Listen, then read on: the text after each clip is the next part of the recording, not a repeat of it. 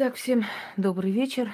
У нас сегодня второй прямой эфир, потому что первый раз я перед вами остановила дождь перед вашими глазами, да?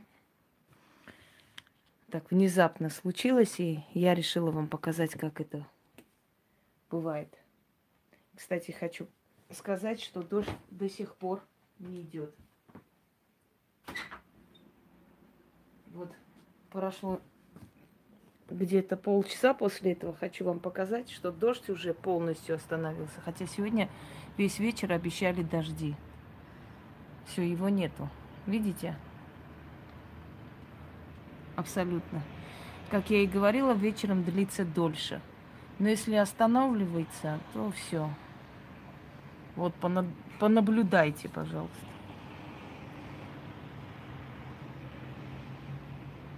Это продолжение, скажем так, остановки дождя. Видите, какое чистое небо? Прошло там минут сколько? 25 после первого эфира. Все. И целый вечер не будет дождя. Итак, я закрою пока окно. И перейдем на тему прямого эфира. Загробная жизнь. Итак, я сначала вам коротко расскажу. Точнее, мы уже об этом говорили много раз. И мир мертвых, и мир духов, и астрал, и обо всем, о чем возможно говорить. Но я думаю, что не лишнее, если мы еще раз это обсудим с вами. Итак, Эм, дорогие друзья, здравствуйте, всем здравия. Человек боится неизвестности, человек боится э, попасть туда, где он никогда не был и не знает, что от этого места ожидать. Перед вами, скажем так, представители загробного мира разных различных культур – я их вам показываю. Это у нас женец, эм, тот, который приходит за человеком забрать, да, забирая душу, вот душа держит э, песочные часы, говоря, как бы этим показывает, что у каждого человека свое время, и оно заканчивается. Э, посередине у нас Санта-Муэрте, извиняюсь, Она у нас э, персонаж западной школы магии, западной религии, западного, западной культуры и восточная, скажем, египетская, да, египетская культура загробной жизни. Добрый вечер. Эм, это Анубис. Анубис – проводник в загробный мир. Тот, который с головой шакала, который взвешивает сердца, который выносит вердикт, куда идти душе и так далее. Итак, загробная жизнь. Именно название уже говорит о чем-то. Жизнь после смерти. Существует ли жизнь после смерти?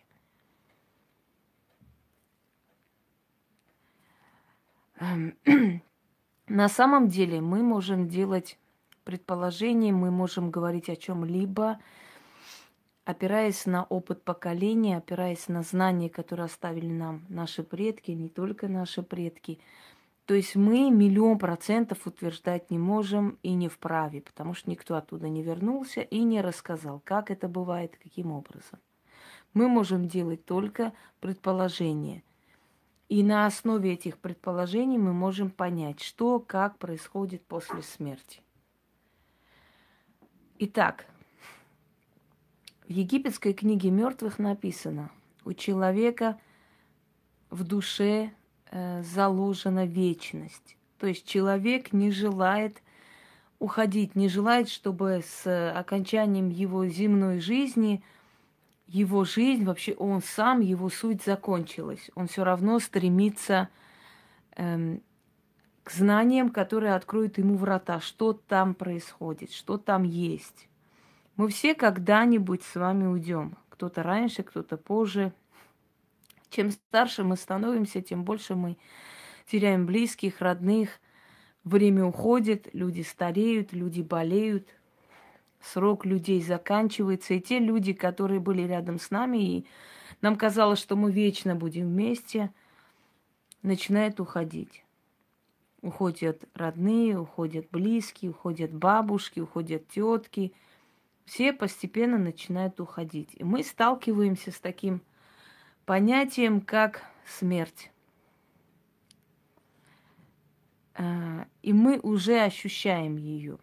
Хочу вам сказать, что люди до окончания своей жизни столько проходят,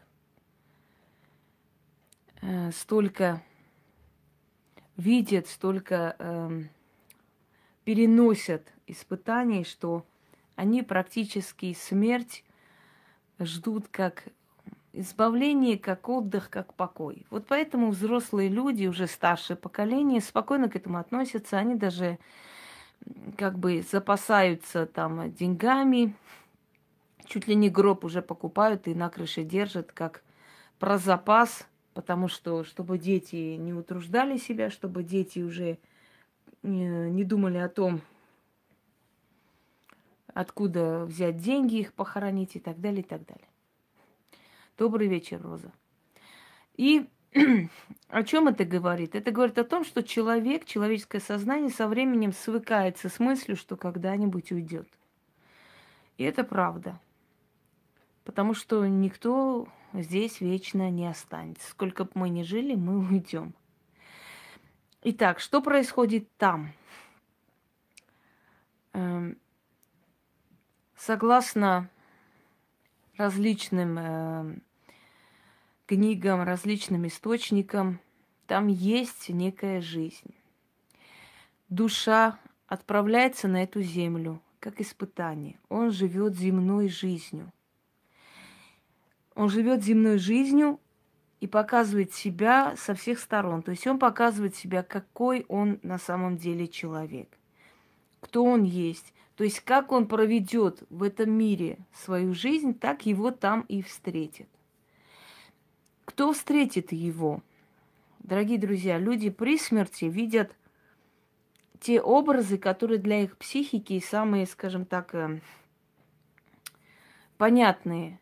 Если это человек мусульманин, он увидит пророка. Если это человек христианин, он увидит Христа и так далее. Поэтому люди возвращаются оттуда и говорят, что да, они существуют, я лично видел, каждый утверждает, что видел.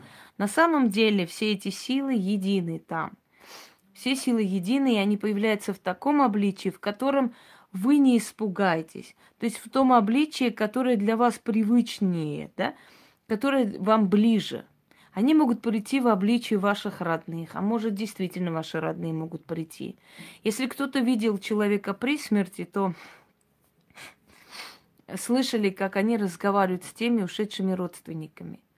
Много было таких случаев, когда говорили, я сегодня уйду, там за мной мама пришла, или кто-то еще, меня сегодня заберут. Они предчувствуют, люди предчувствуют свой уход. Во-первых, люди, которые предчувствуют, что уйдут, они наверняка именно не думают о том, что умрут, но они начинают со всеми прощаться. Они ведут себя странно. Они закрываются от этого мира, они отходят, как отреченные, может быть, знаете, месяца два-три, начинают платить свои долги, прощают тем, кто им а, э, задолжал или кто их обидел. Они постепенно начинают э, свыкаться с тем, что они уйдут. Это говорит о том, что за ними пришли. Есть еще такой момент, когда... Сейчас извиняюсь, посмотрю, что там с Пусей. Чего ты там? Копошишься, ну? Господи. Что он хочет? Не пойму.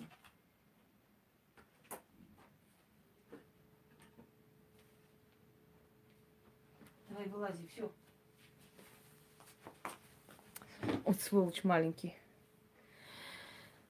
Э, да, отучивает людей от себя. Кроме того, э, перед тем, как уйти, если человек больной, Если он попросил мед, если он попросил спать на полу, это знаете, что наверняка смерть. Он уйдет. Мед, что-нибудь сладкое напоследок, он уйдет. Люди перед смертью могут стать бодрыми, могут наоборот забыть о своей боли. Это организм последний раз полностью собирает всю свою мощь, силу э, и как бы дает уже отпор, насколько может, из последних сил дает отпор болезни. Поэтому человек перед смертью может, ну, ты сидишь, чай пьешь, слава богам, богам, извиняюсь, ты здорова и, и нормально у тебя все. Не сравнивай, это, это разные, разные процессы. Э, то есть он прощается со всеми, он уходит в здравом уме. И для того, чтобы он смог проститься, чтобы он мог напоследок сказать, высказать то, что он хочет, ему дают последние силы. Бывают моменты, когда в двери стучатся, дорогие друзья. Если в двери стучатся, недолго вы, то есть вы опоздали не, не настолько много, всего 11 минут.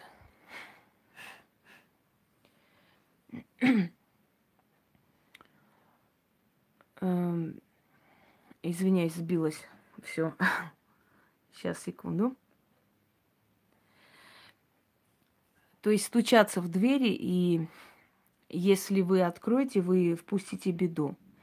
А иногда стучаться в двери и называть что-то имя. Так было, когда мой дед ушел.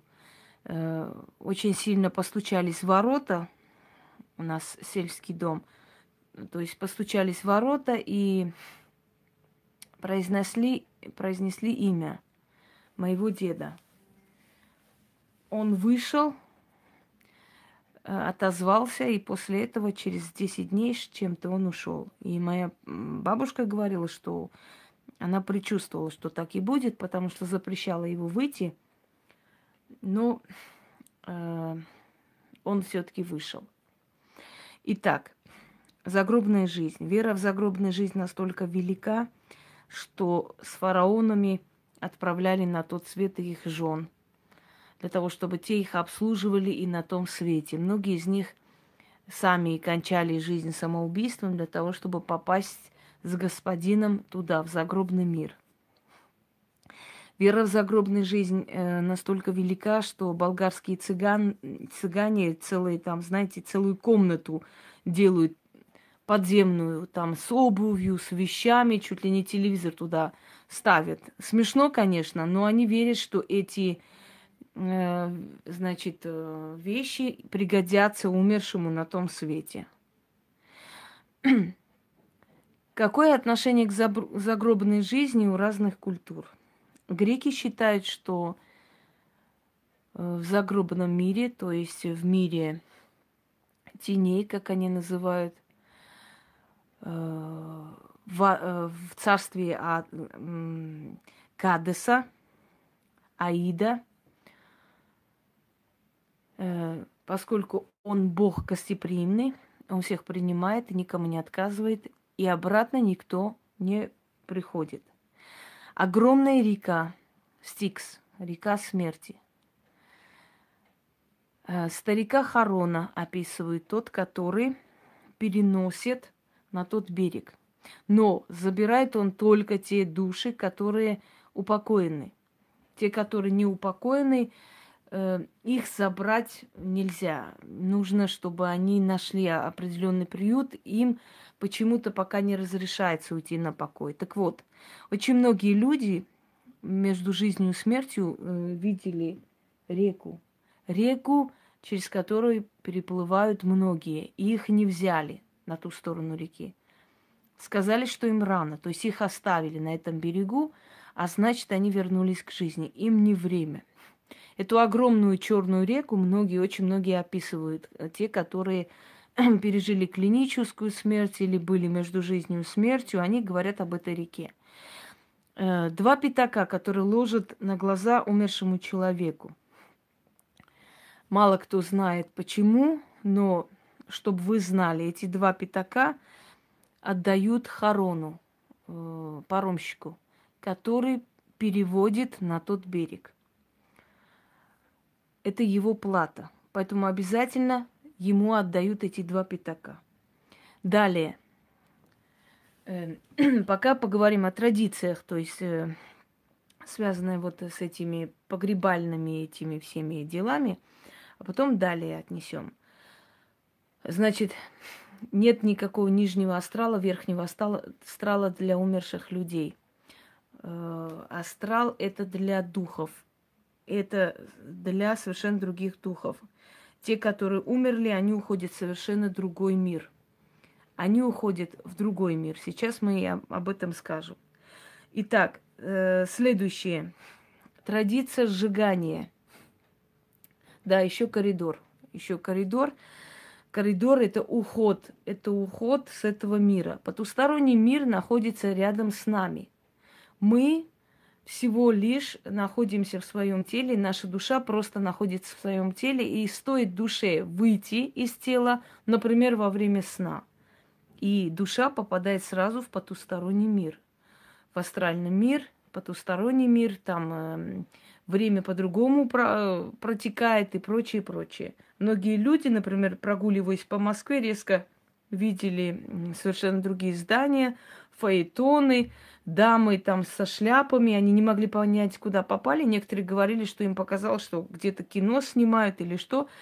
И им стоило чуть-чуть пойти вперед, и они тут же оказывались обратно в, современной Москве, не могли понять, что происходит.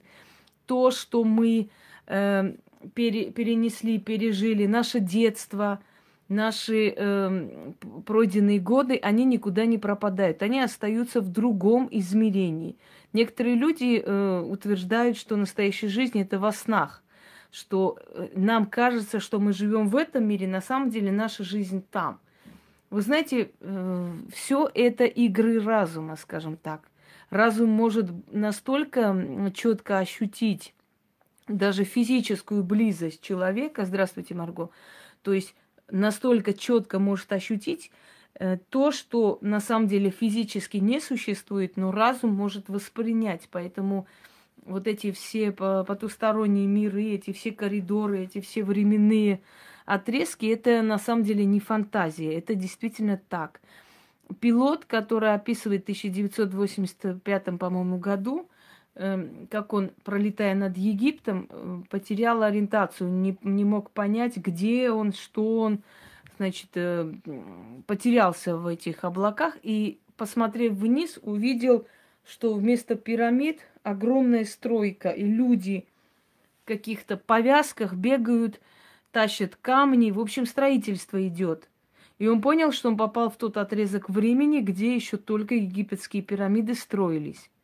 Через некоторое время он вернулся обратно в свое измерение и э, как бы сделал посадку в Каире. Но долго не мог прийти в себя, он совершенно нормальный, адекватный человек, и он понял, что эти потусторонние э, коридоры существуют. Врач, который работал э, в центре, в онкологическом центре и как бы помогал, лечил э, онкологически больных людей, рассказывает, что однажды ему настолько стало интересно, что своей пациентке, которая должна была умереть, он попросил э, ее обязательно дать знать, есть ли потусторонний мир, существует ли потусторонний мир. И говорит, э, после ее смерти прошло несколько месяцев, я уже как бы об этом разговоре и забыл. И как-то ночью он встает от того, что он чувствует, что где-то горит дома свет. Он выходит, идет на кухню и видит эту даму которая сидит и улыбается. И он э, говорит, что он как бы оторопел, потому что он не мог понять, как она сюда пришла. Но мы обычно, знаете, иногда забываем, что человек уже умер. В нашей памяти как-то вот резко мы видим человека, да, и знакомый человек у нас дома. И, э, значит, он удивился, и спросила, как вы сюда попали? И она, говорит, улыбнулась мне и сказала, доктор, он существует. И исчезла. И после этого проснулись э, домочадцы. В общем, на самом деле это был совершенно не сон, потому что его застали на кухне и спросили, с кем ты разговариваешь, потому что они никого не видели.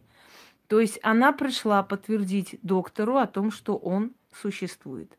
Эти звуки, э, эти предчувствия, э, то есть разговоры, помощь покойных с того мира.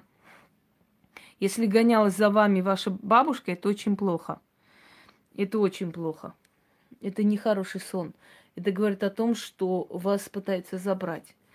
Э, помните село Хатынь, которое сожгли фа- фашисты? Так вот, э, по рассказам одной женщины, ночью она проснулась от того, что возле ее кровати сидела покойная мать. Она его, ее, то есть, будила и говорила, Машенька, немедленно собирайся, возьми детей и уходите. И я, говорит, подумала, что, ну, это сон. Но я чувствую, что моя кровать трясется, и голос матери говорит, Машенька, немедленно забирай детей и уходите. И она просто подчинилась, э, скажем так, приказу своей покойной матери, взяла детей, вышла из села, и э, примерно как только они успели уйти, где-то через минут сорок, пришли фашисты и сожгли все село. То есть хочу вам сказать, что я сейчас не буду обсуждать, к, чему снятся мертвые. У нас тема не к этому, не об этом совершенно. У нас тема о загробной жизни и потустороннем мире. Там, где обитают души. А про сны у меня есть огромная целая лекция. Можете открыть посмотреть, к чему снятся мертвые. Так вот, Э, загробная жизнь э, в культуре греков я уже... Да, они, они не то, что видят, э, Настя, они знают будущее, они, они знают все, что там происходит, и если у них есть разрешение, то им позволено, им позволено прийти и предупредить. Когда человек умирает, он, он узнает тайны мироздания, но уже с опозданием, потому что если бы он раньше это знал, может быть, он прожил бы другой жизнью. Но весь, скажем, грубо говоря, весь прикол в том, чтобы не зная это все, быть человеком. То есть быть человеком независимо от того, что ты получишь после смерти. Если бы все знали, что их там ожидает, они здесь прожили бы совсем другую жизнь, согласна? Но именно для, э, как бы для вселенской справедливости вначале не знаешь, только после этого ты узнаешь и понимаешь, где были твои ошибки. Итак, эм, следующий момент. Загробная жизнь в христианской религии. И не только в христианской, да? Э, в религии очень сильно делается акцент на... Здравствуйте, Кэт Иван.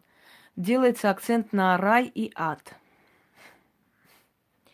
Говорится, что все неверующие люди попадут в ад, в аду вечное мучение и прочее, прочее. Хочу вам сказать, что ад – это миф. Что какая разница между знать и ведать? Это одно и то же – видеть и знать, как этим всем пользоваться, тем, что ты видишь. Итак, ад. Ад или гадес. Что означает? Э, вообще означает место забвения. За Израилем была огромная свалка. Э, эту свалку раз в году сжигали – сжигали, и называлось это геена, то есть огонь. Так вот, здравствуйте, Лаура. Люди, которые были преступники, люди, которые были убийцы, воры и так далее, и так далее, их тела хоронить не дозволялось, потому что считалось, что только похороненное тело обретает покой. А поскольку они недостойны этого, их тела не хоронили. Запрещалось. их тела кидали в мусорку, вот в эту свалку. И они там разлагались. Так вот, раз в году эту огромную свалку сжигали. И получалась огненная гиена. То есть огонь, огненная стена, огромный огонь, пожар. Отсюда название, чтобы ты попал в ад, в гадес, в гиену огненную. Это как проклятие чтобы тебя забыли, чтобы ты не нашел покой, потому что если тебя не захоронили по-человечески, значит, твоя душа бродит и не находит покой. И чтобы ты горел в гене огненном или в адском пламени. Это говорит о том, чтобы твое тело в мусорке сгорело, как преступника, чтобы тебя не помнили. То есть уйди в забвение, в бес, э, бесславие и сгори там. Вот отсюда это понятие – это понятие ад, адское пламя, адский огонь и прочее, дорогие друзья. Но религиям очень понравилось э, это название. Посмотрите мой ролик, например, э, значит, посмотрите мой ролик под названием «Ада нет». Там я более так подробно объясняю это все и легче понять. Теперь мы говорим о загробной жизни, но заодно и ад затронем. Так вот, ад это и есть то, что я вам сказала. По-моему, Ольга Александрова э, тот раз выпендривалась, да, насколько я помню, всякую хрень несла. Теперь приперлась со своими вопросами. Ольга Александрова, если вам тут было неприятно, почему вы снова приперлись? А? Мне вопрос к вам. Так, ради интереса. Так вот, религиям очень нравится вот эта, скажем так, идея с адом, потому что запугать, потому что испугать, э, потому что можно управлять. На самом деле в греческой мифологии э, это ваше мнение, ваше мнение оставьте себе и где-нибудь заройте, потому что загробной жизнью мы все сталкивались миллион раз – и мы видели очень много потустороннего, очень много видели неестественного и того, что в, э, в обычной жизни не бывает. А то, что вы так считаете, это ваше мнение. Прекрасно, у каждого свое мнение должно быть. Так вот, э, неграмотные пошли. Такие люди, они более других э, верят в это все. Просто это самосохранение. Я ни во что не верю, значит, э, я в безопасности. Глупо, конечно, так думать, ну да ладно. Итак, дорогие друзья, э, в греческой мифологии или в греческих, э, ну, мифологии не очень хочется называть, э, это есть понятие греческого этноса, то есть э, что говорят книги мертвых у греков – что загробный мир – это то место, куда уходит душа, оставляя полностью свой, свое земное э, бытие, свою жизнь. И уходит, оставляя этот мир, обратной дороги нет. Нет там ни мучений, нет там ничего такого. Но те, которые не забираются хороном, не отправляются в загробный мир – они остаются в этом мире, они неприкаяны. И для них оставание в этом мире мучительно, потому что для них, уже умерших, э, этот мир как бы место мучений. Они здесь мучаются, им тяжело здесь находиться, они хотят на покой. Это и есть их наказание за неправедную, за бесчестную, за подлую жизнь.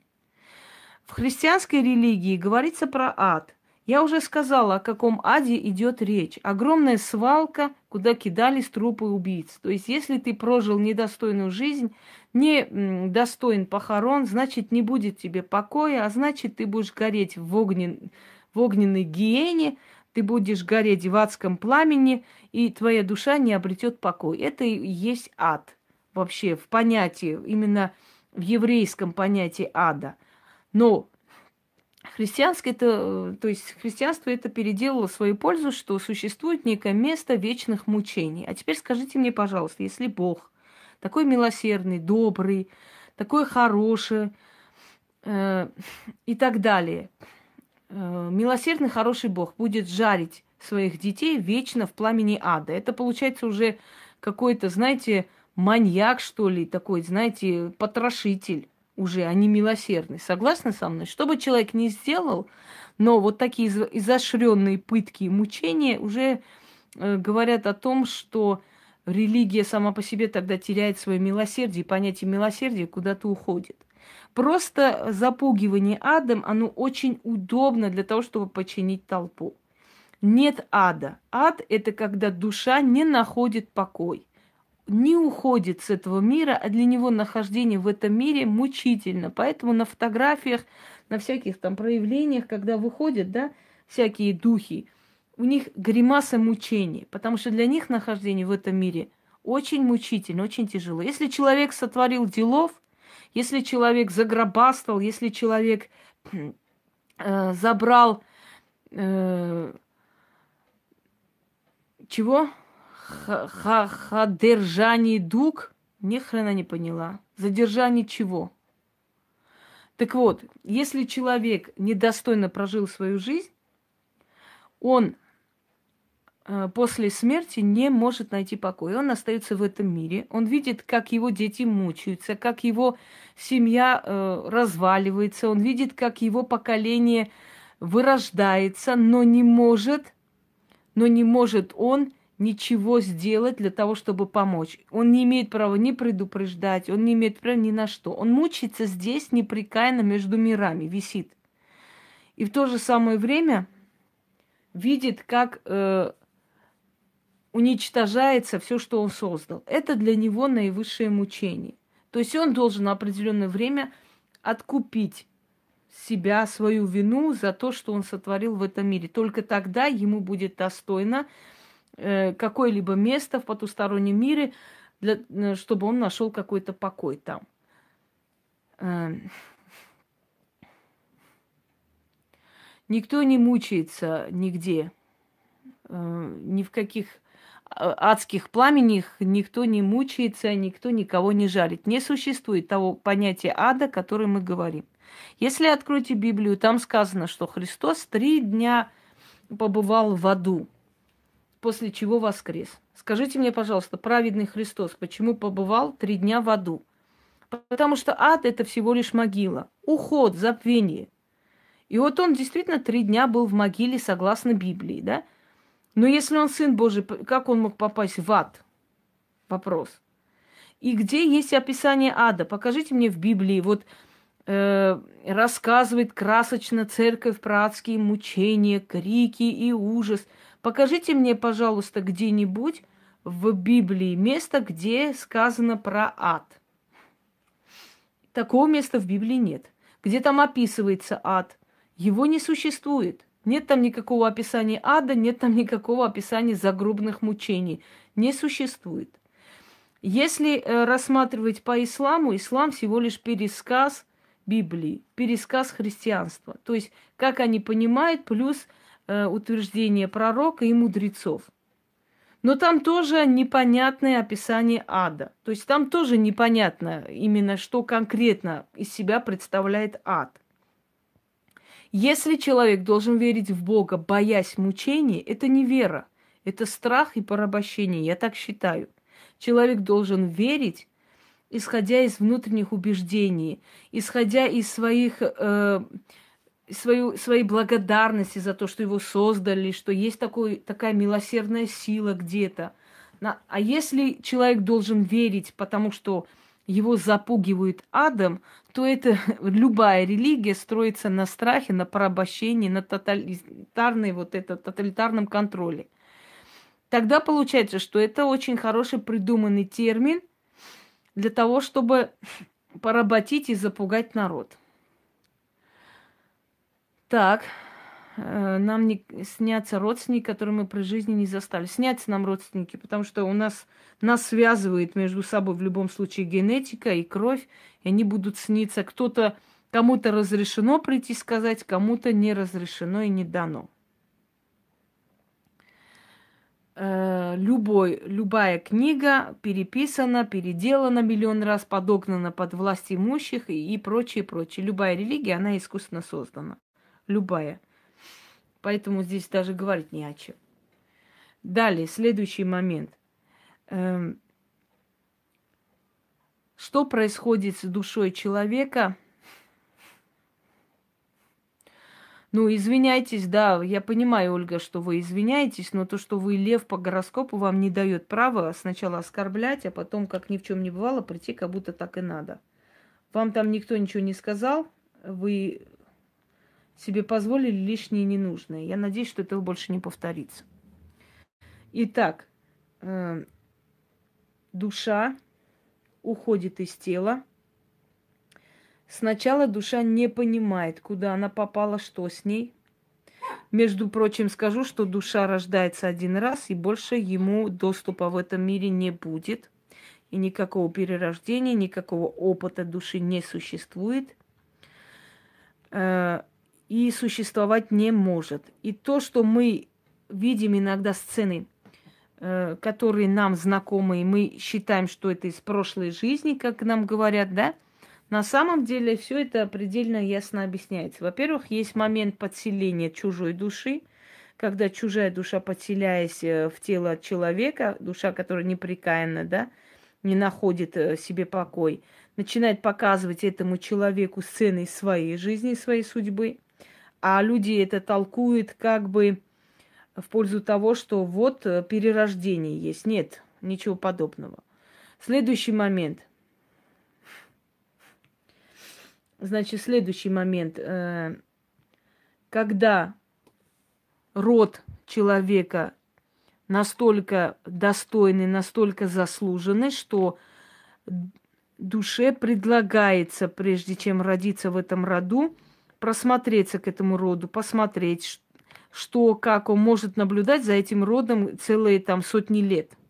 Вот как мы сейчас, например, иногда видим полтергейст, иногда видим э, какие-то проявления да, потустороннего мира, точно так же мы с вами до нашего рождения могли вполне быть в этих местах и могли вполне ходить как души и могли напугать народ. Просто мы об этом не помним, это стирается с нашей памяти. А вот места, люди, какие-то слова, какие-то действия остаются. И нам кажется иногда, что мы в этом месте уже были – мы это уже видели, мы это уже знаем и так далее.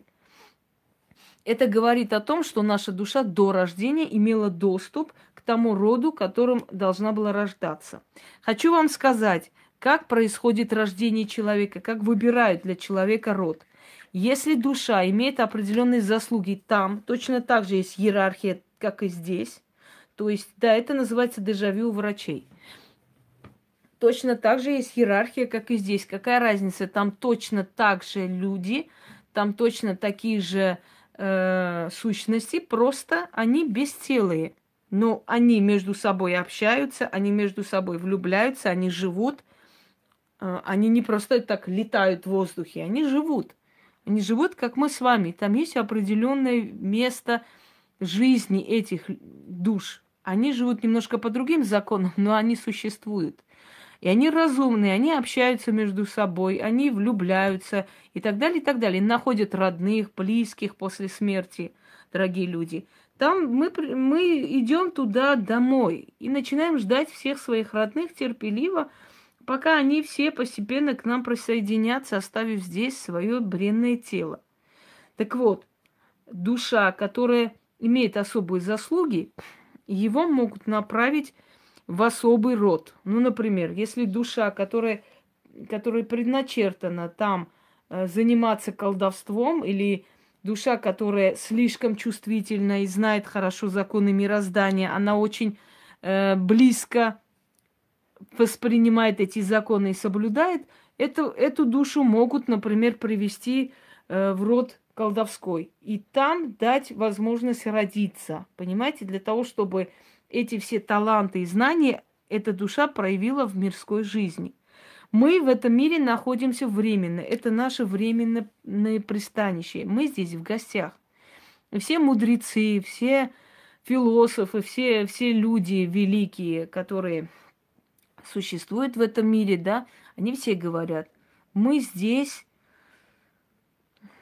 Да, небесный суд, города для душ. Они существуют, там есть точно такая же жизнь. Просто там жизнь без тела. То есть тело не нужно ни кормить, ни что-то иное. Тело кормится памятью, тело кормится энергией. Ой, извиняюсь, душа кормится энергией, а тело кормится пищей, физической пищей. Итак, э, временное пристанище, и потом мы уходим. Нас там встречают наши близкие и родные. Дорогие люди, хочу вам сказать, что смерти бояться не нужно. Э, вообще смерти человек особо не боится. Человек боится неизвестности, человек боится мучительной смерти. Человек очень боится мучений. То есть человек боится уйти в мучениях, в, в страшных таких, э, скажем, испытаниях. А так, чтобы сказать, что смерти именно боится человек, разрешает мировой разум, Татьяна. Кто разрешает? Мировой разум определяет, какой семье кто должен родиться. Если в семье одни алкаши и одни тунеядцы, одни бесполезные существа, там не может родиться гений. Ну, если один на миллион, может быть, за заслугу перед, знаете, там, перед Вселенным их деда-прадеда дадут какого-нибудь умного ребенка, чтобы этот умный ребенок этот род вымирающий вывел, да, и через себя продолжил в нормальном состоянии. Но если это род, который не заслуживает милости, то ему дадут из низкого астрала самых таких э, низкосортных душ, и, естественно, рождаются дети уже. Все дети одинаковые. Когда они рождаются, они одинаково хорошие, пухленькие, такие сладенькие, хорошие детки. Это потом время показывает, кто из них кем станет, понимаете? Чья душа намного развитая. А вначале, естественно, ты это сразу не поймешь, а потом уже их умственные, их душевные качества выходят наружу, правильно? Здесь играет роль и генетика, и воспитание, и э, заслуги рода. Если род заслужен, э, то есть заслуженный, да, то рождаются заслуженные достойные дети, то есть он крепкий становится род. Если род в чем-то согрешил, сделал нехороший, недостойный поступок, обязательно накажется ребенком. Дадут некого подонка, который все пропьет, все проиграет, все уничтожит. Это и называется в семье не без урода. Но хочу вам сказать, что этого урода семья заслуживает. Это семье, э, как вам сказать, как крест, как наказание – как испытание, чтобы семья расплатилась за чужую боль, за то, что она сделала, или сделали там предки где-то кому-то. И вот семья расплачивается за содеянное и живет дальше. Вот. Ну, Яна, это зависит от тебя в том числе, чтобы он не вырос скотиной. Это от нас тоже очень зависит многое. Э, например, можно уделить своему ребенку внимание, да, чрезмерное там день и ночь с ним проводить и учить, и все, но он вырастет никчемным. А можно просто дать ему э, первую базу, то есть дать ему генетику хорошую, дать ему тепло, дать ему знания и прочее, прочее, а остальное сам будет развивать. Вот это и говорит о том, какую душу вам дали. Э, далее. Э, какой смысл здесь быть? А я уже вам сказала, какой смысл здесь быть. Э, смысл быть здесь – это прийти в этот мир, пройти это испытание, достойно уйти, чтобы получить там лучшее место и быть на особом счету у Вселенной. И иметь право в дальнейшем помочь своему роду, иметь право в дальнейшем э, помочь своей нации, своему потомству, то есть быть берегиней, собственно говоря, иметь право быть сильной душой. Какой грех? О каком грехе речь вообще? Грех это означает не попасть в цель, это греческое слово. Ошибка грех означает. Греха не существует. Грех придуман религиями для того, чтобы э, люди были вообще в рабстве. Мне не интересно, для какой религии, для кого колдовство грех. Лично для меня это образ жизни – и это образ жизни вообще издревний. Это самая, самая первая религия, самая, скажем так, истинная наука, которая существует. И она очень сильна и не признает э, временных религий. Если недостойно прожил человек, я уже об этом сказала, миллион раз повторять не хочу. Если человек прожил недостойно то время, которое ему уделяли, а этих душ, которые хотят родиться в этом мире, миллиарды, и если тебя выбрали, дорогие люди, если вы родились в этом мире, если вы живете в этом мире, э, это значит, вы особые люди. Вы особые души, вы не просто так пришли. У нас население мира, да, 6 миллиардов.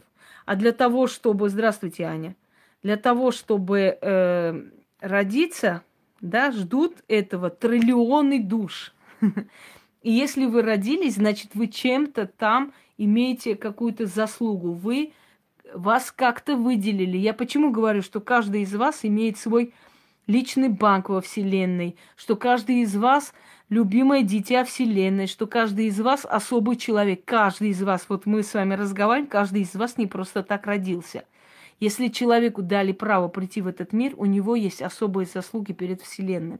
Но как он использует эту свою жизнь, которую ему здесь дали, вот это другой вопрос. Поэтому и говорят, цените жизнь, которую вам дали. Вы особенные души, которым позволено родиться и прийти в этот мир. Через людей, через мужчину, женщину. Вы родились, понятное дело. Но вам дали в чрево матери отправили эту душу, которая стала ребенком и родилась, понимаете? Так вот, вот эту жизнь, как вы этой жизнью распределитесь, так вас там и встретят, понимаете? Там вам место и определят. Если вы пришли в этот мир, вы прожили достойную жизнь, и если сопоставить за и против, если вы сделали зло, но при этом сделали и добро, если вы э, ответили злом за зло, и вы имели право мстить и так далее, значит, естественно, это все сопоставляется. Ну, в общем, так, грубо говоря, ваши бонусы. Насколько много вы сделали нужного. Не, то, не просто добра, не нужно только добра. Вот это вот раболепство, добро, добро. Не всем нужно добро делать. Нужно сделали. Наказали кого надо, помогли кому надо. Понимаете? Вы прожили достойно. Вы уходите туда и занимаете особое место испытаний жизнью вы прошли. Но этой очереди родиться в этом мире ждут миллиарды душ. Миллиарды душ. Да, сердце. Почему сердце? Потому что сердце человека – это его чувства, его мысли. То есть его мысли и чувства, если э, добрые, если достойные, значит, э, он может иметь право претендовать на определенное место там. Выкидыши, о выкидышах и абортах и прочее мы поговорим в другой теме. Если не то, что не судьба, значит, э, эта душа просто не, э, не должна была родиться, значит, его время еще не наступило. Не то, что это ошибка, это означает, что Вселенная решила, что эта душа не пока не должна родиться. Она пришла в этот мир, опять же, для испытаний. Временно почувствовать жизнь и уйти. Для чего-то. Значит, для чего-то это было нужно Вселенной.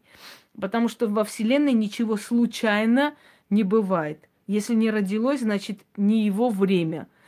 Значит, ему просто дали испытать этот момент нахождения в чреве женщины. Значит, было так нужно этой душе. Он что-то откупал какую-то свою вину или вину этого человека. Поэтому он ушел. То есть он не родился. Пойдемте далее. Эм, итак, рай. Что такое рай? Рай – это место вечного покоя. То есть индусы говорят нирвана. Когда душа поднимается на самую вершину, высокий уровень, который э, есть, э, да, э, ад. Мы говорим про ад, но ад мы как раз проходим в этой жизни, в этом мире. Мы проходим ад. Мы видим очень много боли вокруг, мы видим очень много страшного вокруг, и во многом мы не можем помочь. Но мы это видим, мы знаем, что это происходит, и что не в наших силах ничего изменить. Мы проходим этот ад на этой земле. Так вот, дорогие друзья, душа уходит в более высокие материи, и там уже имеет особые права по сравнению с другими душами. Если э, вы стремитесь к тому, что, например, вот бы мне родиться там в какие-то века, это значит, что ваша родная душа, та самая душа, которая вам была близка, которую вы любили, он родился уже в тех веках и умер, и ушел.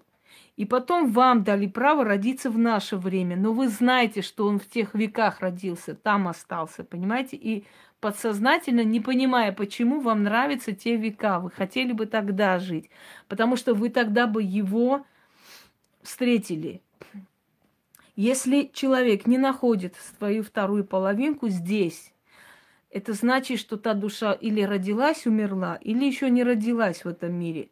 То есть любимый человек не здесь.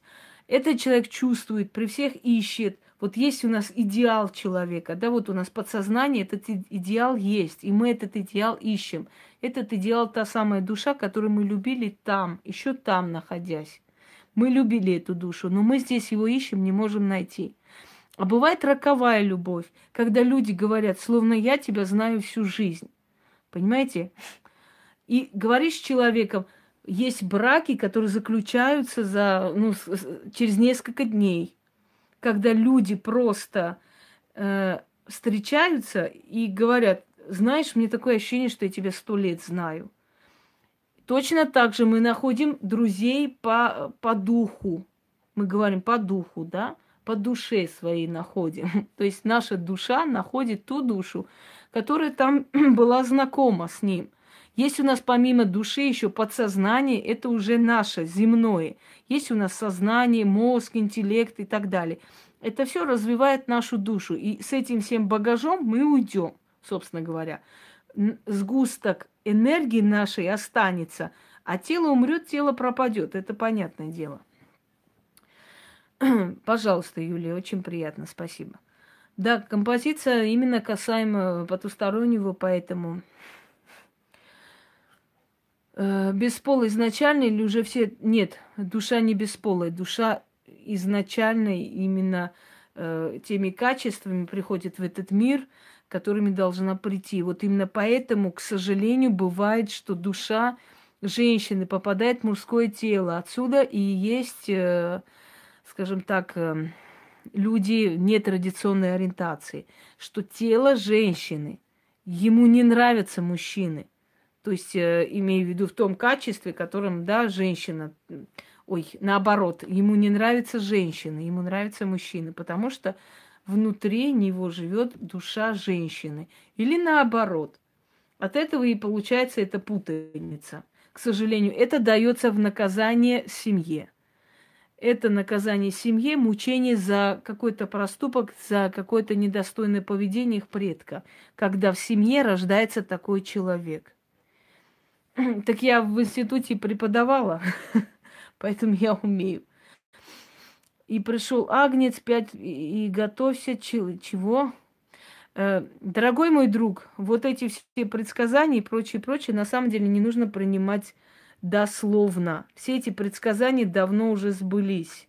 И море крови, который говорит о войне, и все остальное. Эти все предсказания не нужно понимать дословно. Это смешно, если бы дословно мы принимали, что Э, посланники смерти скачут э, по, по всему миру, да. Там описывается и про великую семерку, и про блудницу, которая пьяная сидит на звере семиглавом. О чем это говорит? Блудница это религия. И о том, что семерка это зверь семиглавый сам сожрет, э, значит, сам сож, сожрет эту блудницу пьяную. Это говорит о том, что те страны, которые считались центром религии, сами изничтожат эту религию, понимаете? Сами сожрут. И так и, так и случилось, потому что Европа полностью э, отошла от религии, я бы сказала. Это уже символически просто христианство. Ну, уже давно, э, скажем, давно уже не, нельзя считать Европу христианской или какой-либо другой. То есть она уничтожила ту религию, которая ею упр- управляла. Вспомните инквизицию.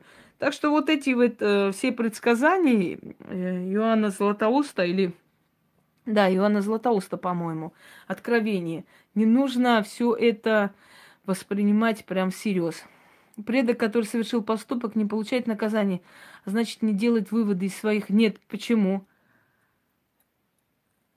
Я вам уже сказала о том, что э, он после смерти остается на этой земле и смотрит, как уничтожается его род и его, э, его все как бы поколения. Откуда я все это знаю? Ну, это глупый вопрос. Это, во-первых, э, исследование очень многих, скажем так, поколений людей, которые исследовали смерть, загробную жизнь. Э, это в книгах магии, в религиозной литературе и так далее, и так далее. Когда это все соединяешь, ты понимаешь, что к чему, ты можешь разобраться в этом всем. Мы все это говорим, исходя из опыта поколений, из того, что говорили, писали люди, которые видели это потусторонне, которые находились между жизнью и смертью. Я сама находилась между жизнью и смертью несколько раз. Я между жизнью и смертью находилась с трех месяцев, дорогие люди, потому что в три месяца у меня была лейкемия, рак крови. И э, врачи совершенно не давали гарантии, что я вообще буду жить. И моя семья готовилась к моей смерти, но я выжила. Так что я об этом как бы об этом всем не понаслышке знаю. Что это такое и как это? Где можно купить? Уже об этом сказано миллион раз. Этими книгами занимается Яна. Зайдите Костина Ведьмины избы, э, под любым роликом напишите, она с вами свяжется. Э, далее.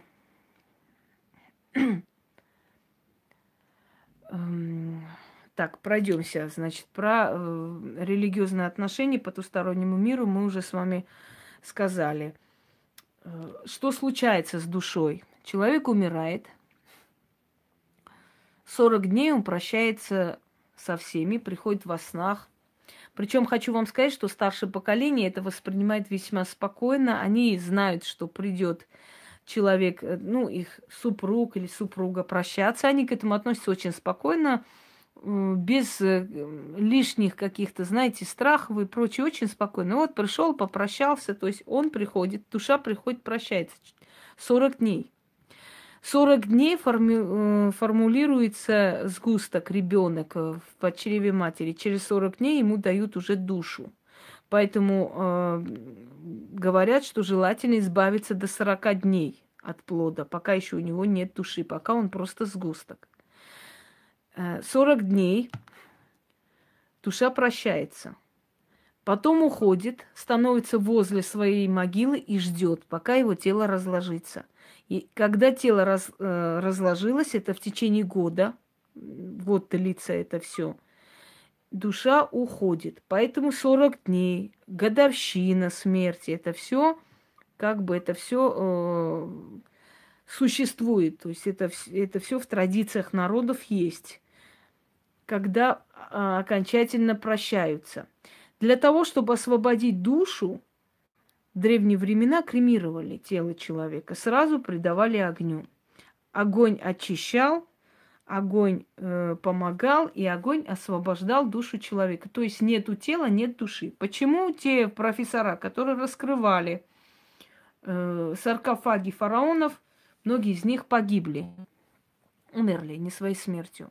Потому что пока есть тело, душа находится рядом. То есть, по сути, э, держать тело человека, это значит мучить душу. Вот точно так же христианские святые, которых не хоронят, э, эти э, тела находятся в бальзамированном состоянии, то есть их не хоронят, а значит душа просто мучается.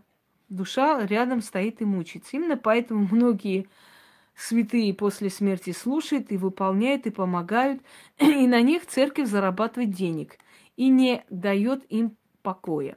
Мы все смеемся над африканскими племенами, которые сушат трупы, им поклоняются, держат их, там какие-то праздники устраивают с этими трупами. Да? Нам, нам смешно на самом деле. Мы смеемся, думаем, что за дикари вообще, в конце концов, умершего человека вытаскивать, значит, э, вести эти сушеные трупы, надеты на них короны. Смешно, правда? Но почему-то нас не смущает, что, например, труп Матроны э, лежит в саркофаге, и люди к этому трупу идут и у трупа просят. Нас это не смущает, что мы держим в кандалах человека, сильного человека, хорошего человека, который при жизни многим помогла. И после смерти мы ей покоя не даем, потому что она будет пахать и работать на церковь. Так вот, ее выкопали с, с могилы, из Новодевичьего кладбища, ее выкопали оттуда. И церкви между собой сражаются за возможность держать ее э, мощи у себя и зарабатывать на этом деньги – вот что происходит, дорогие друзья. Так вот, самый оптимальный вариант освободить душу, то есть от тела, когда ничего не останется, душа сразу уходит. Конечно, неупокоенная душа в мавзолее. Очень многие говорили, что надо его захоронить. Пока его не захоронишь, Россия не, не, не будет хорошо жить. В какой-то мере это правда, потому что эта душа устроила революцию, эта душа сделала э, очень много, скажем, переворотов и прочее, прочее, и сохраняя его тело, пока тело не разложится, душа не уходит, дорогие друзья. Душа остается в этом мире. Э, именно поэтому, э, скажем так, делать порчи и прочее на свежей могиле очень э, эффективно, потому что та душа, которая там стоит, требует определенной подпитки. И тем более душа, которая ушла не своей смертью – аварию, убийство или что-то еще, тем более самоубийство. Э, пусть я просто видит кое-что здесь. Э, когда я говорю о таких эм, силах, кое-что проявляется, и пусть я это чувствует. Смысл? Я даже не знаю, какой смысл, честно говоря. Если был хоть один смысл, я бы вам сказала. Кремировать и закрыть, и, и все на этом, на самом деле. Конечно, Ленина тоже, потому что это деньги, на нем зарабатывают деньги, приходят люди, смотрят. Хотя, честно говоря, я вообще даже не могу понять, что ходить на труп смотреть. Вот я, я ни, ни разу не думала пойти в мавзолей посмотреть на Ленина. А что я труп не видела? ну, ну, правда, вот подумать, если, да, посмотреть, пойти посмотреть на Ленина. А смысл вообще? Смысл на него смотреть?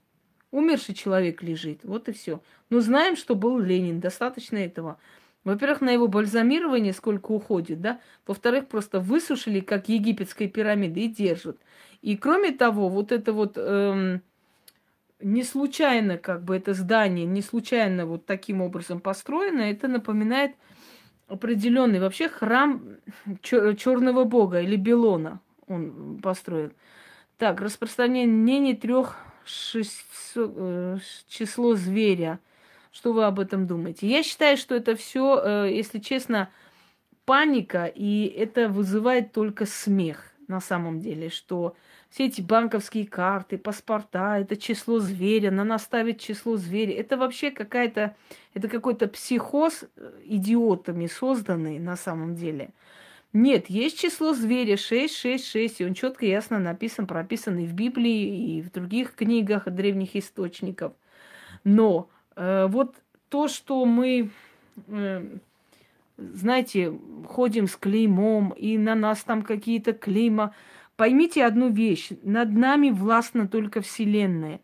Спецслужбы, э, государства, да, они могущественны, они сильны. Но они не настолько суперменны, как из них хотят при... слепить и сделать. Они не нас... Это все пропаганда исходит от самого государства. Вы сейчас э, подумаете, что на самом деле это антигосударственная пропаганда, мол, вот, паспорта выдают, карты выдают. На самом деле эта пропаганда тоже исходит из государства, для того, чтобы вы боялись, вы боялись всего что спецслужбы, они обладают просто сверхчеловеческими способностями. Все это как в, в американских вестернах. В спецслужбах работают точно такие же люди, как мы с вами. Кто-то из них ленивый, кто-то из них не хочет работать, кто-то из них талантлив, кто-то фигня просто привели туда, посадили. Понимаете, это все на самом деле э, слухи, которые пускают сами же эти спецслужбы. Мол, бойтесь нас, мы очень страшные, сильные и так далее.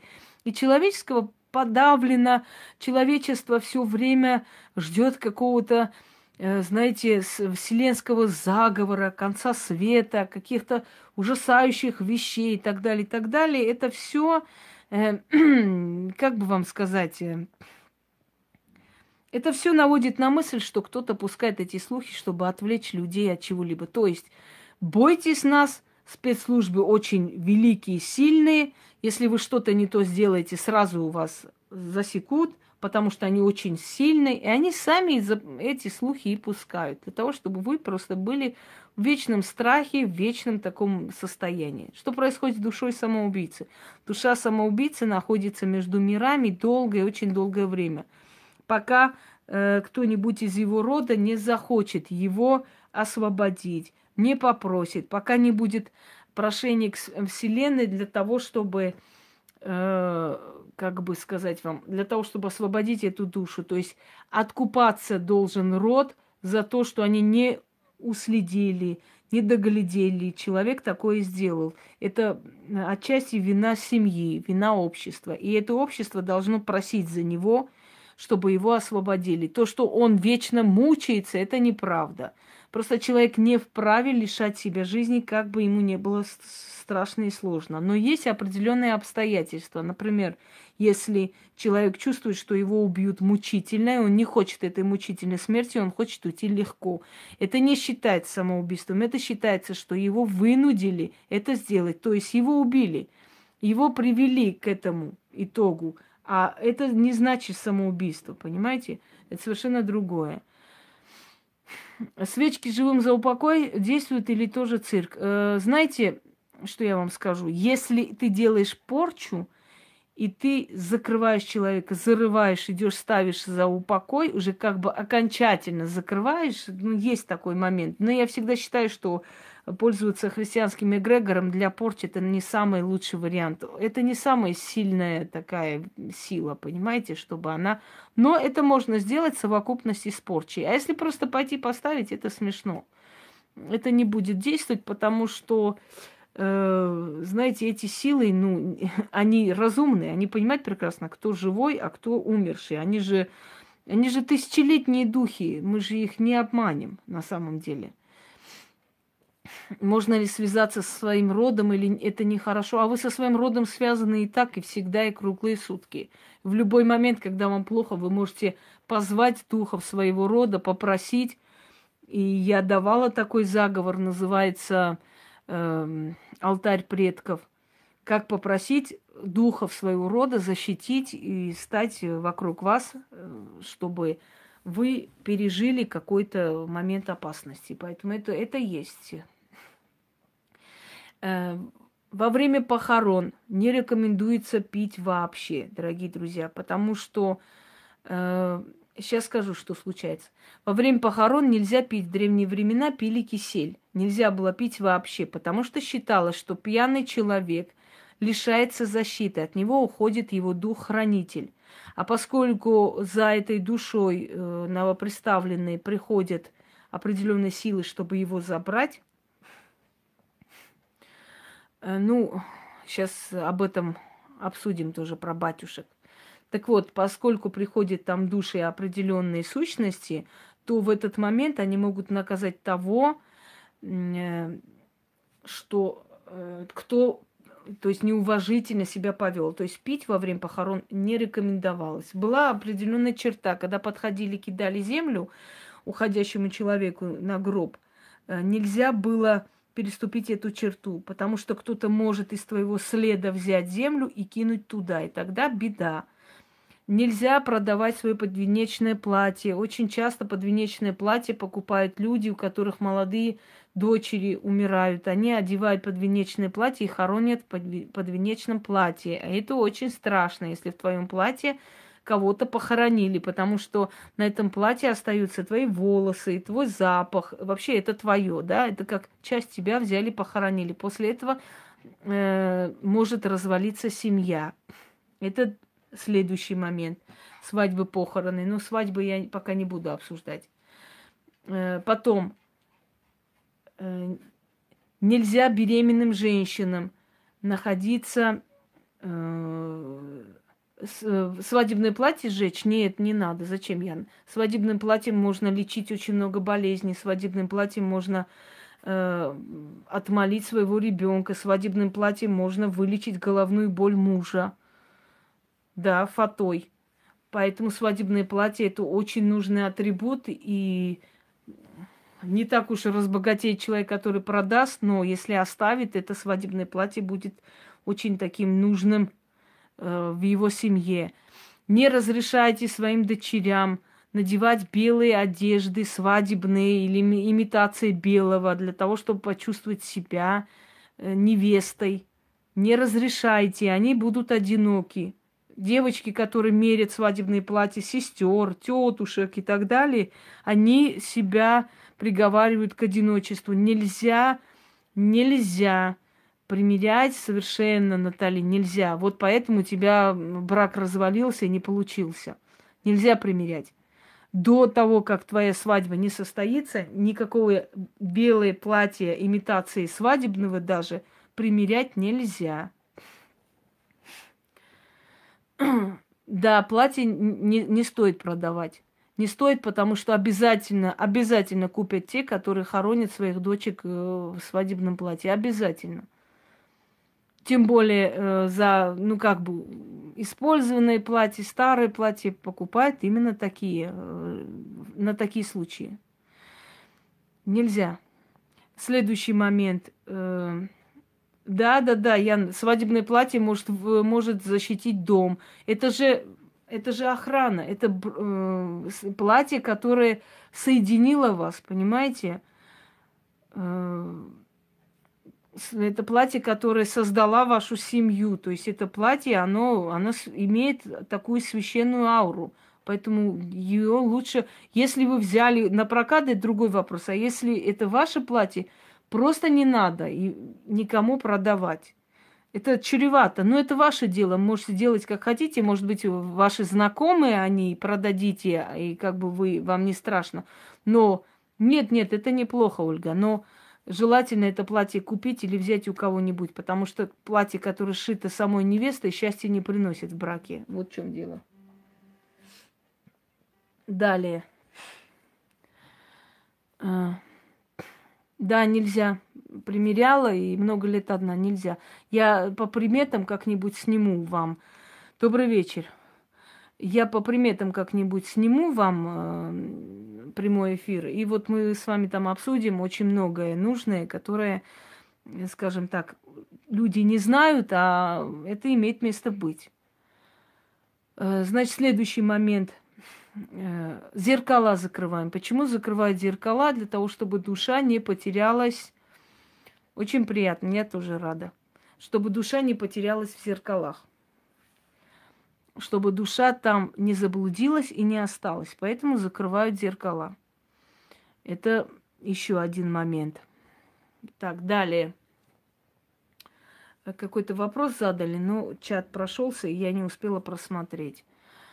Эм, насчет души самоубийцы. Так. Еще там отмолить, значит, э, ребенка, которому, которого, ну, сделал, сделали аборт, в общем, избавились от ребенка, отмолить. Это так смешно. Дорогие друзья, отмолить от ада нерожденного ребенка. Зачем он должен в ад попасть, если предположить, да, если представить, что этот ад якобы существует? Зачем он должен попасть в ад? Что он натворил? И отмаливать душу, которая еще даже не родилась, это весьма смешно. Это хороший бизнес, построенный на, скажем так, э, чувство вины женщины. И такие вещи делают и говорят люди, знаете как, даже не то, что необразованные, мне кажется, безмозглые совершенно.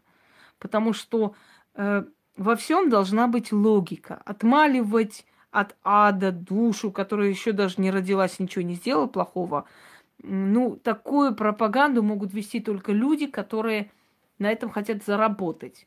Что делать, если померили свадебное платье? Вы спросили, спросили, что если померили свадебное... Ну, померили, померили. Кто померил, тому и по башке и настучится. То есть имеется в виду те, которые померили, да, это снять, это уже безбрачие называется. Но это не венец безбрачия, это смешно. Венец безбрачия – это миф.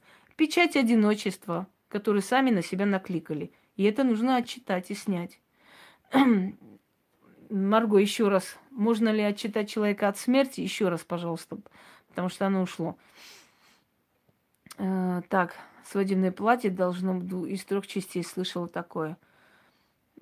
Шитые. Да нет, это не, не столь важно, это не принципиально. Положившего группу мамы свой нательный крест или что там не прочитала. Ничего хорошего не будет. Все, что ваше, все, что находится у живого человека, отдается мертвому, даже маме.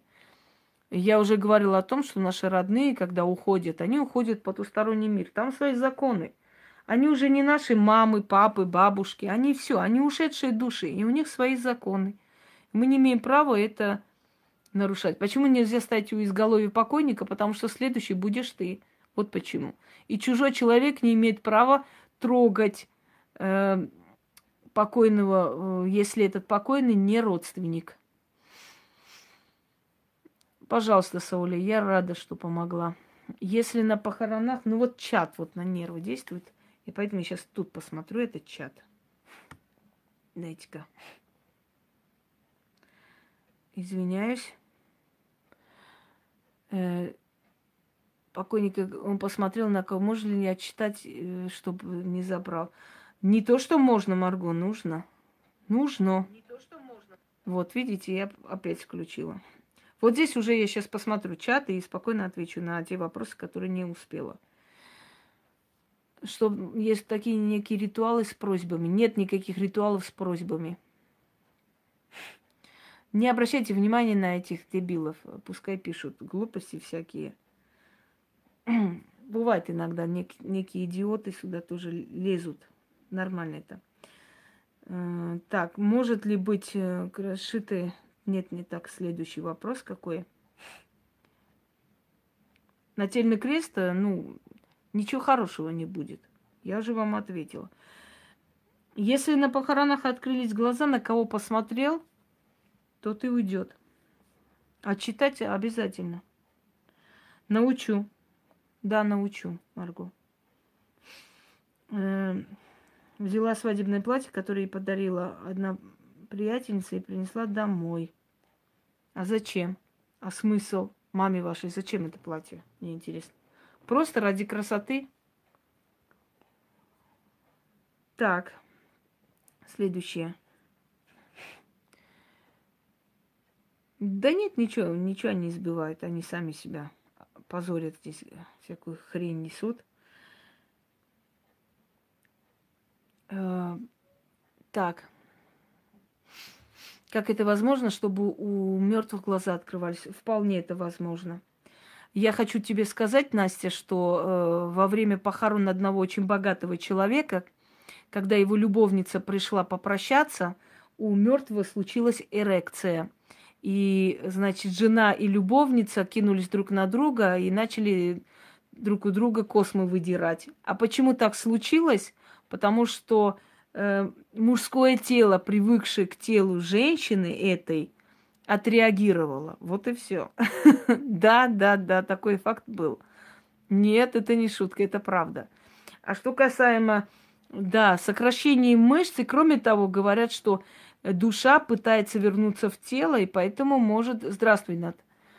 Душа пытается вернуться в тело, и поэтому может э, быть, э, скажем так, некоторые такие ощущения живого тела в этот момент, даже если он как бы э, уже находился. Так, поход, чем поход беременных может закончиться? Может закончиться подселением туда нехорошего духа, а ребенок родится больным. Вот чем закончится. Не всегда, конечно, но мы не можем дать гарантию, что в этот момент у нее все хорошо со здоровьем, что она в норме, что у нее нет слабости, что у нее нет в этот момент чего такого. Понимаете? Поэтому, если она в этот момент болеет, слаба и так далее, очень э, просто и легко может подселение быть. И тогда уже будет или две души родиться ребенок неадекватный, больной, или вот таким образом. Да, вот это любовь, я согласна. моего деда род приоткрылся, когда его хоронили. И рот приоткрывается, и голова может э, шататься, когда несут покойного. Это очень плохо. Говорят, что дальше в этой семье будут смерти, и это правда. Э, значит, Если вдруг гроб упал, такое бывает иногда, это к большой беде. Это покойный пытается объяснить, что его извели э, магией, что его извели и изводят их род. Поэтому к этим делам относитесь очень осторожно. Люди, которые э, обмывают покойных, очень осторожно относятся к этой воде. Моя бабушка после обмывания э, моего покойного деда, извините за такие подробности, эту воду вылила нечаянно под э, такое вековое дерево. Ну, вы, вынесла, просто вы, вылила под вековое дерево. Значит, под... Э, да, да, кстати, когда сжигали, было намного безопаснее. Сейчас всякое делают и суют фотографии, все что угодно. И знаете, это дерево высохло. Через э, значит, э, недели две это дерево высохло. Это огромное дерево. Она просто подумала, что это просто вода, можно вылить. Не подумала о том, что это будет. Так вот, э, ну да, дед у тебя, конечно, супер. Ничего не скажешь. Супер верующий. Э, просили воду после омывания покойного, платили за это э, такие моменты. Веревку из рук покойного забирали. Если покойного в веревке похоронили, не освободили ему руку, значит, в этом роду в течение семи лет уйдет еще три человека. Поэтому относитесь к этим э, делам очень осторожно. Если идете на кладбище к родным, всегда уходя говорите, вам мертвые спать, а нам гулять. Или э, вам мертвые лежать, а нам бежать. Что-то в этом роде. И выходите. Оставляйте полуоткрытым двери. То есть вот эти вот, э, ну, врата эти маленькие. Э, дайте им время пройтись по кладбищу. Э, нет, наверняка развязали, Наталья, если там были люди э, с опытом, знающие, развязали. Люди знают эти традиции, они это соблюдают, невзирая на религии и на все такое. Можно ли такую воду хранить ведьме дома, э, как и другие вещи из погоста? Можно хранить, постарайся, Марго, чтобы эти вещи были на балконе. У меня на балконе вдовье платки, у меня на балконе есть э, земля из кладбища и так далее, и так далее. Много чего, что, что я тут говорить не могу они хранятся на балконе, подальше от дома, к энергетике. Но если это частный дом, вообще хорошо, в каком-нибудь сарае. Но простому человеку такие вещи вообще даже не думайте брать, дорогие люди. Это, это...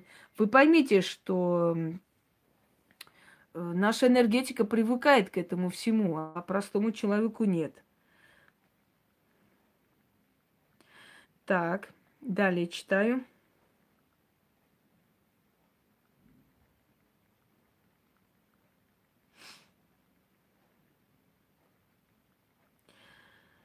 Угу. Родственника самим можно обмывать? Можно. Если это близкий родственник. Если это дальний родственник, тоже не рекомендуется, потому что э, силы могут за это наказать. Можно ли брать вещи после покойного, смотря как он умер. Если он умер своей смертью, можно. Если он мучился, если он был наркоман, если он был пьяница, не рекомендую. Потому что эти вещи носят вообще, э, скажем так, всю вот эту часть судьбы этого человека. И вот это раздаривание вещей я не очень одобряю и не считаю, что это правильно. Лучше их хранить дома, чем раздавать. В конце концов, э, сжечь. Нет, очень плохо. Если он болел онкологией или чем-то. Не обязательно, что вы заболеете, поймите, это не обязательно. Но очень может быть, что у вас силы уйдут. Понимаете, что он будет отбирать определенную энергию у вас. Вот это может быть. Добрый вечер, Максим, добрый. Что делать, если я открыла глаза, тем более, что я отмывала своего брата, поэтому мне не везет, не могу избавиться, до сих пор стоит перед глазами. Э, если он открыл глаза, это нехорошо. Это на... Если он посмотрел на вас, это значит, он вас заберет в скором времени. И это нужно отчитать. Любое, любая ошибка на похоронах, любое неправильное поведение, Любые страшные моменты, которые вам непонятны, но вы считаете, что это ненормально и нехорошо, это все нужно отчитывать. Потому что э, похороны это очень серьезный процесс. И в, в этот момент совершенные ошибки могут быть роковые. Двигает глазами покойный, значит, скоро заберет за собой еще кого-то из семьи. Надо отчитать, надо это отчитывать. Для чего, говорят, отчитывать, дорогие люди? Это не просто с воздуха. Попросить, отсечь, чтобы это не сбывалось. Если посмотрел, открыл глаза покойный, на кого-то посмотрел, открыл рот, э, это очень плохо. Если вы коснулись чужого покойника, и вы боитесь, что вы совершили ошибку, нужно отчитать человека. Отчитать это значит э, обнулить вот это сделано. Ну, например, да, что было сделано, сказано, что, э, что там по воле, по неволе, или э, без ведома, или, или э, с человека ошибся, али хотел, али ненарочно сделал. Все это отчитываю, снимаю, убираю и так далее, и так далее. Э, то есть вот таким образом нужно это делать. Понимаете? Вот это и есть отчитывание. Это я просто говорю вам пример, как это происходит. Пример приблизительно, как отчитывать, что значит отчитать человека. То есть то, что было, что было совершено, хотел человек, не хотел человек, специально сделал, не специально сделал, согрешил, али случайно получилось, все это снимается, отчитывается, убирается и так далее. То есть это имеет власть, это делает только человек, который с этим миром связан. Только тогда возможно, чтобы это не сбывалось. Давайте далее прочитаем. Так. Так, так, так. Бабушкина подруга взяла ее платье после смерти. Через несколько лет она сама умерла от онкологии. Такое тоже возможно. Я говорю, не обязательно, но это может случиться. Если у человека есть расположенность к этому, тем более не надо такой брать. Далее. Э, Рау Салимов, добрый вечерок, Инга. Добрый-добрый. Моя дочь работает в больнице, и ей по долгу службы приходится покойных обмывать. Как быть? Я вам сейчас скажу, люди, которые работают в морге, люди, которые работают в, в этих э, всяких э, службах ритуальных и прочее, прочее, такие люди, они подвержены, они очень подвержены ко всяким таким делам, и таким людям очень нужна отчитка, очень нужна защита – им нужно кое-что начитывать. Они имеют дело с миром покойных. Понимаете, дорогие друзья? Ну как специальному человеку? Э, отчитывают люди, практикующие магию. Вот это и есть специальные люди. Уберите, пожалуйста, этого Даниэля или как там это ничтожество зовут. Так. Э, сейчас после кремации прах выдают в капсуле, и в кладбище мы похоронили урну, но, наверное, долго не разлагается, так как влияет на освобождение души. А при чем здесь разложение? Вы уже освободили. Урна, пепел, вы сожгли тело, тело не существует. Какое разложение? Пепел не разлагается, пепел уже присутствует. То есть он уже все, он, он уже э, есть материал после сожженного тела. Там, что там разлагаться уже? Так. Значит, когда младенцем я практически умирала, моя мама всю ночь молилась, не зная кому, а утром врачи зашли в палату, сказали, что я еще жива, и силы меня сохранили. Спасибо вам. А я здесь при чем? Так. Мне, походу, много что отчитать надо будет. Ты не спеши, Настя, ты во всем не, не, не пытайся найти что-то схожее. Это не всегда так. Так, моя дочь работает, и я, и да, да, я уже читала. Энергетика того человека может влиять на человека, который будет носить его вещи. Да, я уже сказала об этом. Конечно, будет влиять где отчитывать, э, отчитывает практикующий человек. Не каждый человек может отчитать, и не, не каждый имеет право это делать. На похоронах старушка отдала мне икону из рук покойного папы, сказала, чтобы я хранила у себя. Что с ней надо было делать на самом деле? Оставлять в церкви. И, скорее всего, эта старушка на вас подлечилась таким образом. Берется икона, и через эту икону передают человеку болезни, более молодому. Вы знаете, что в церкви очень часто бывает, что спину толкают. Поворачиваешься, ничего не говорят, даже не извиняются. Ничего не пойму, что такое. Через некоторое время плохо становится. На вас подлечились. Вот для этого и ходят эти святые бабушки в церковь, чтобы на ком-то подлечиться, кому-то поставить свечу за упокой и прочее, прочее. Святые женщины, одним словом. Пожалуйста, Анна. Так, на кладбище как э, приходим к умершему? Они как-то слышат, что мы приходим. Если он умер год назад, слышат. Если э, уже время прошло достаточно, его там нет. Но когда мы приходим помянуть по определенным дням, э, эти дни, хотя э, церковь как бы определила, но эти дни языческого календаря, это сильные дни. Мы по определенным дням, почему говорят родительский день, такой день и так далее. В эти дни души активны, они приходят, с нами встречаются. Мы ставим им свечу, мы приносим им э, фрукты, мы приносим им водку, хлеб – цветы. Понимаете, цветы это вообще душа. Душ, душа дарится душе. То есть это все приносим как жертву, усиливаем их душу. И пока мы их помним, пока мы приходим, ставим свечу, питаем их э, душу энергией огня, питаем их душу энергией еды, э, спиртного и так далее, они приходят в этот момент, в этот день. Но постоянно, если вы будете туда ходить, их там нету. То есть вот я пойду работать, я вызову эту душу и буду работать там, на кладбище. Но э, простому человеку, если он просто идет убирать кладбище, не гарантия, что душа там существует и присутствует.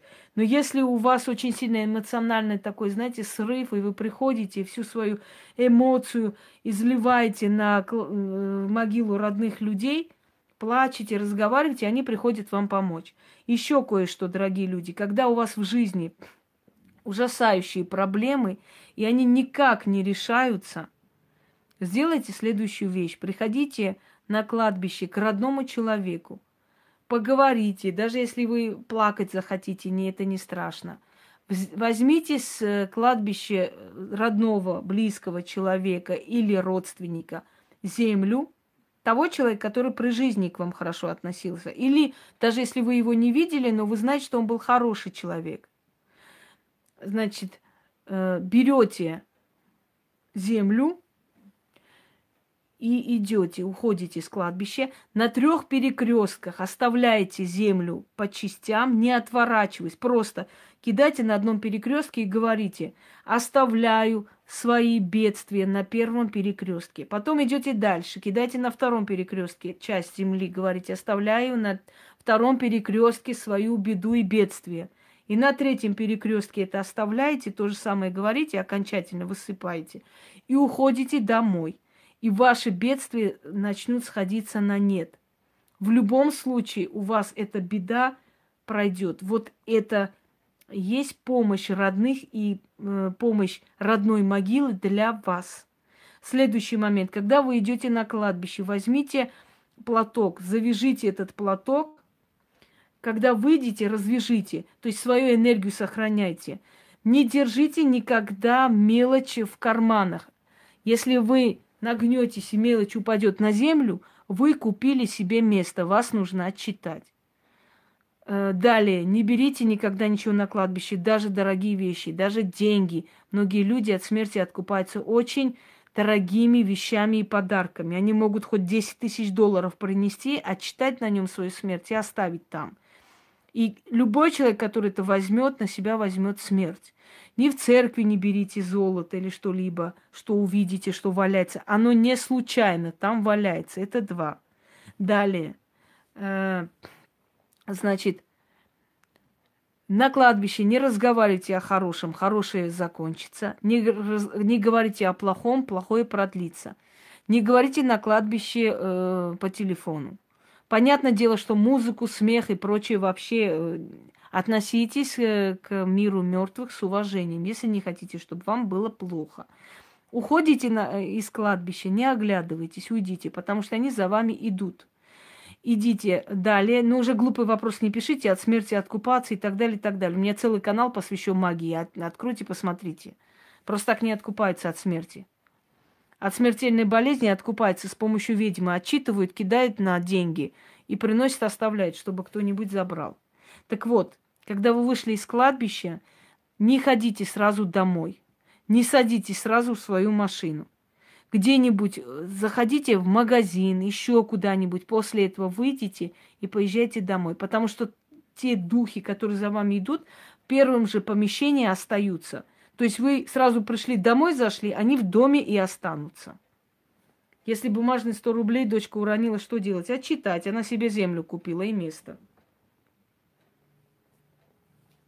Эти правила нужно знать. И эти правила действительно действуют. Если вы выходите из кладбища, ограда за вас зацепилась, знайте, что э, вас не отпускают.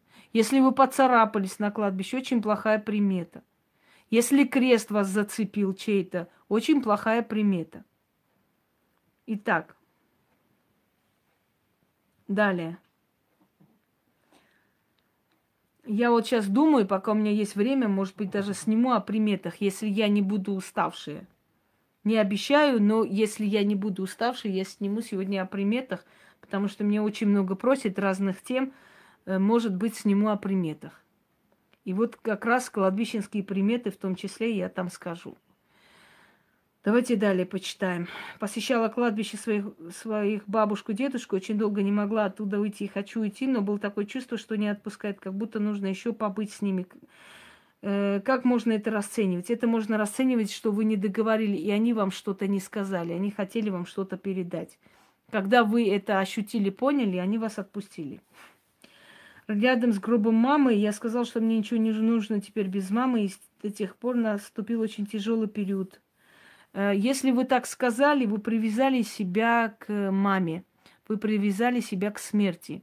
И вот вы захотели смерти, вам ничего не нужно. Все сделается для того, чтобы вы либо с собой покончили, либо умерли от стрессов, потому что у вас вечно будут плохо, вечно будет нехорошо. Понимаете? И это нужно снять и убрать. Нужно отсечь связь с мертвым миром, потому что мертвый мир у вас тянет энергию. С дедушкой часто общались во сне, она, он много рассказывал о, на том свете, как же я вызвала его дух при помощи блюдца. Он тоже давал советы или предупреждал о чем-либо. Умер 50 лет назад. Едвига, будьте осторожнее, потому что эти сеансы спиритизма, если вы неопытны в этом деле, он может остаться там. Может прийти другой дух, совершенно злой. Это вам повезло, что обошлось.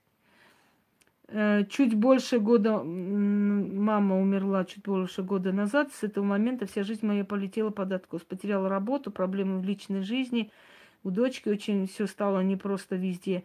Ну, значит, э, у вашей матери тяжелая энергетика, она тянет вас с собой туда. Два дня назад трещал натяжной потолок под статуэткой моряка. У меня отец служил на Балтийском флоте, и мама умерла и с ним в один день. Правда, 34 года. Это был знак, да когда треск, когда вот такое ощущение, кто-то садится на стол, кто-то садится на мебель. Это душа. Это душа э, именно человека. И вот таким образом определяется, это просто сущность или душа. Садится, просто садится. И домашнее животное начинает нервничать. Это душа. Зачем мертвым нужна живо, живая энергия?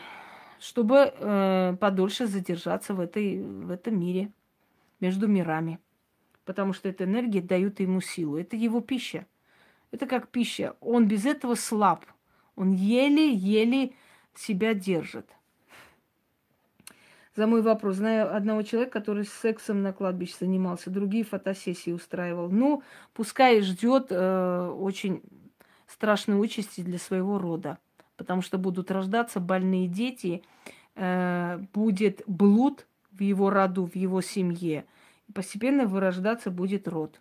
Это абсолютное неуважение к миру мертвых. И я не удивлюсь, если этот человек умрет от рака, э, скажем, половых органов.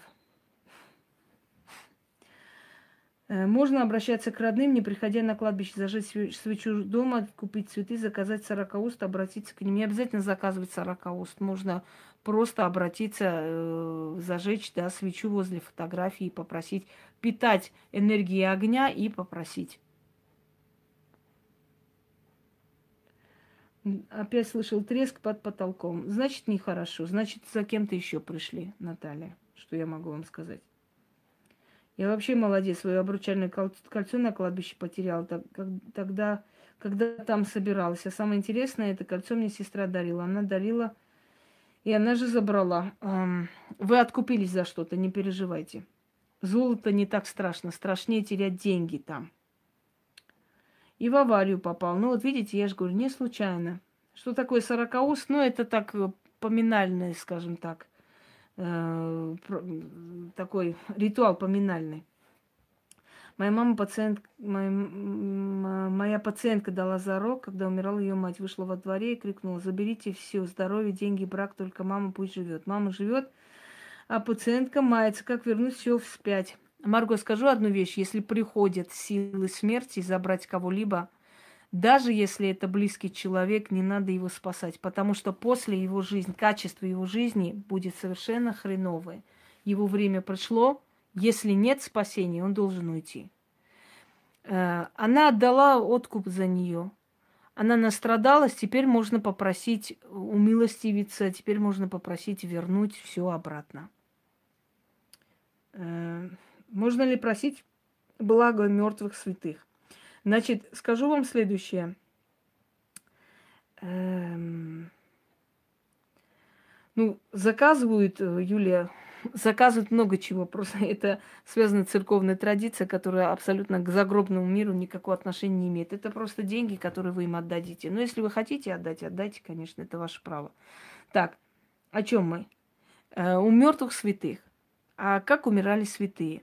Их убивали, их э, мучили и так далее. У них, значит, э, представление о счастье и жизни – это что это есть? Это мучение и смерть во имя религии, во имя веры. Если вы просите у них, у них одно представление о счастье – это мучительная смерть.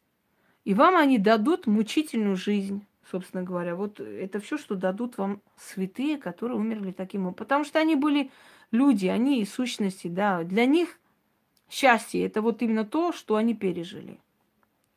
Так. Ну что такое, все меня вспомнили.